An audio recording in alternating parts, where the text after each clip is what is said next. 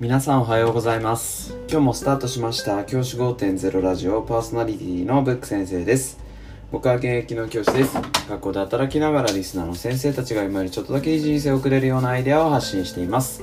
より良い授業学級経営働き方同僚保護者児童生徒との人間関係お金のことなどを聞かないよりは聞いた方がいい内容を毎朝6時に放送しています。通勤の後から10分間聞き流すだけでも役立つ内容です。一人でも多くのリスナーの先生たちと一緒に良い教師人生を送ることが目的のラジオです。今回のテーマは口臭ケアについて話をしたいと思います。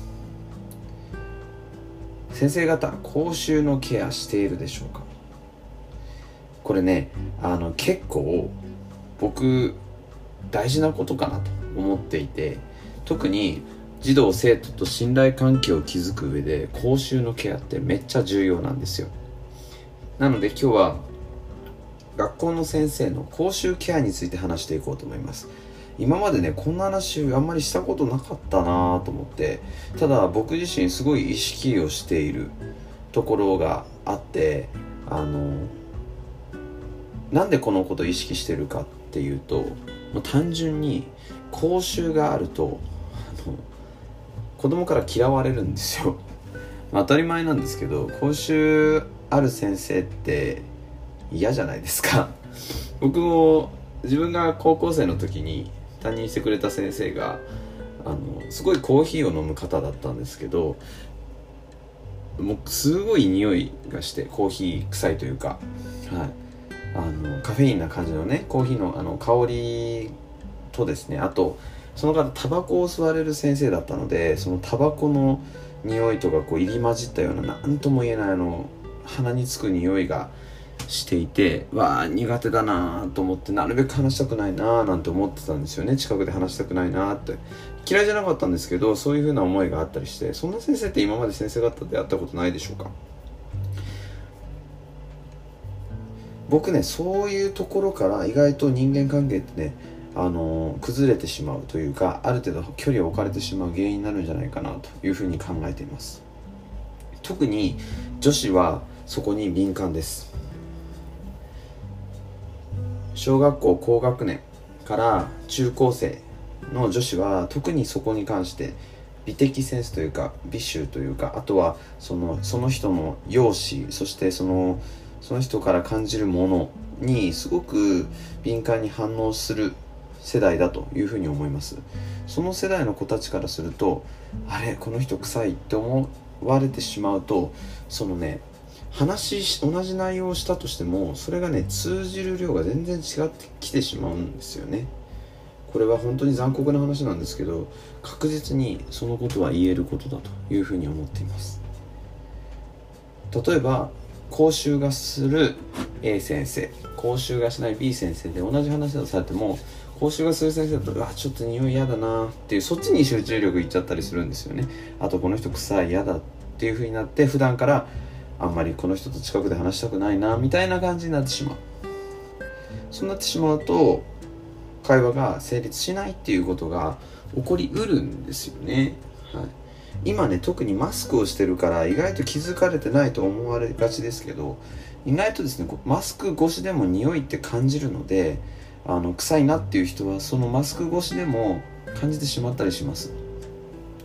なのでぜひですね口臭のケアはしてほしいなというふうに思います。それはその学級経営とか子どもたちとの人間関係づくりの上でめちゃくちゃ重要な要素なんですよね。匂いがするしないっていうのは。あともちろん同僚とも大事ですよ。同僚もやっぱり匂いに敏感な先生もいますしもちろんそれは大人ですからそれをあなた臭いですということはないと思うんですけどあのやっぱり話しやすさの一つの要素になるので口臭のケアはした方がいい。そういうふうに僕は考えています。じゃあ口臭のケアってどうしているかっていうと僕そんなに大きなことはしていなくて2つのことしかしていません。1つ目がベロの掃除です。ベロ洗浄ですね。ベロに糊みたいなものがくっついてくる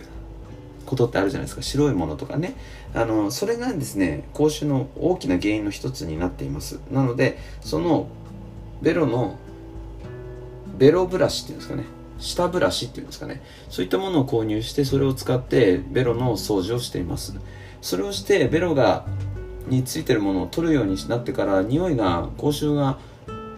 気にならなくなった。というふうに思いますし子供たちからも実は昔あのブック先生臭いですっていう顔をされたことがあって 嫌ななんかその 悲しい思いしたことがあってそれ以来その子供たちの様子見てるんですけど子供たちからそれ以来なんかこう臭いですと言われたことはそのブラシを使い始めてからなくなりました。これがまず一つおすすめな方法です。2つ目はマウスウォッシュですね。歯磨きは当然先生方すると思うんですけどマウスウォッシュする先生ってどのぐらいいるでしょうかね。僕マウスウォッシュを確実にするようにしています。必ず歯磨きの後にマウスウォッシュまで1セットで行うようにしています。マウスウォッシュは歯周病の原因も予防しますし歯周病がね口臭の原因になったりもするのでそれを予防するのとあとは元からの口臭対策として使っています。この2つをやることで先生方の口臭対策ってほぼほぼ100%できると思います。その2つをしっかりやっていくだけで子どもたちとの人間関係あるいは同僚同士との人間関係において少なくとも口臭が原因でそこが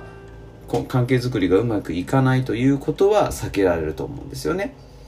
まずはやっぱり話す相手と相手にとって不快じゃない自分になれるかどうか。相手にとって不快な自分になっていないかの確認をすること、これすごく大事なことだと思いますので、ぜひですね、取り、もし取り入れてない先生がいらっしゃいましたら、取り入れてみるのはいかがでしょうか。じゃあ今日はこの辺で、起立例着席、さようならまた明日。